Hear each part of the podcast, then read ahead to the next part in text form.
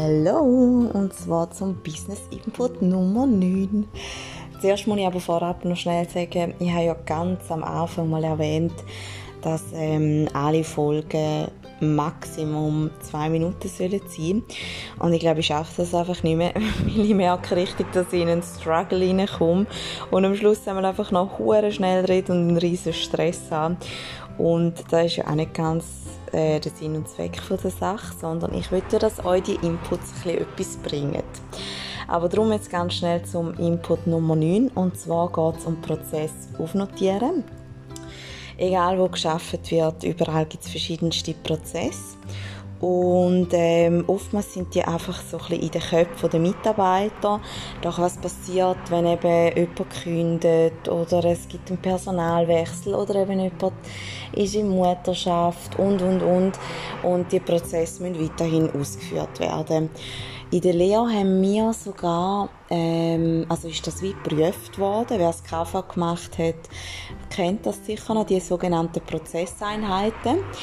Da hast du während der Lehre drei Prozesse können auswählen, also zum Beispiel Bestellungen entgegennehmen und dann nicht so spezielle Schemen gegeben, wie du den Prozess erklären. Und ich habe das so unnötig gefunden dort mal. Aber heute weiß ich einfach auch, wie wichtig das da ist.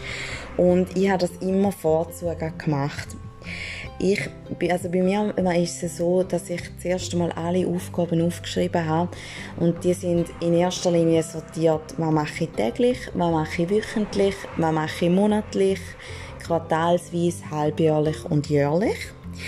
Und dann innerhalb von diesen Kategorien habe ich noch verschiedenste Kategorien, ähm, um was geht es, also ist Buchhaltung, ist Marketing, ist Verkauf, was auch immer, welcher Kunde ist es und so weiter. Und ich einfach wirklich all die Aufgaben auf einem Sheet aufgeführt habe. Und die einzelnen Aufgaben, die habe ich dann eben innerhalb von also habe ich einfach im, innerhalb von einem Prozess genau aufnotiert.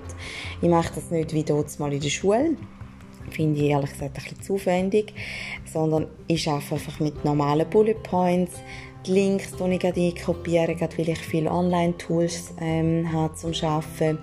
Dann arbeite ich auch viel mit Printscreens und so tue ich aber jeden Prozess immer aufnotieren. Am Anfang hatte ich einfach mal so ein paar, die ich aufgeschrieben habe. Und jetzt, immer wenn eine neue Aufgabe dazukommt, mache ich das gerade vorzu. Es sind auch alle diese Prozessblätter sind immer so ein im gleichen Design.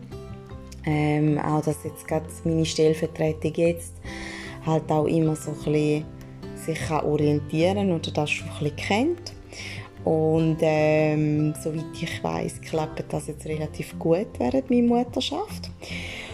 Und ja, ich finde das einfach enorm wichtig, auch gerade wenn man eben äh, wenn jemand mal den Job wechselt oder so und eine neue Person kommt, ist es einfach extrem cool für das Unternehmen, wenn all die Prozesse aufnotiert sind und ist einfach extrem professionell. Und ähm, ja, somit äh, wäre es das gewesen, so Prozess aufnotieren ich würde, also würde schon sagen, es ist zeitlich ein rechter Aufwand, mal zu Beginn vor allem, aber es lohnt sich auf jeden Fall und ähm, ja, ich hoffe, der Input hat euch etwas gebracht.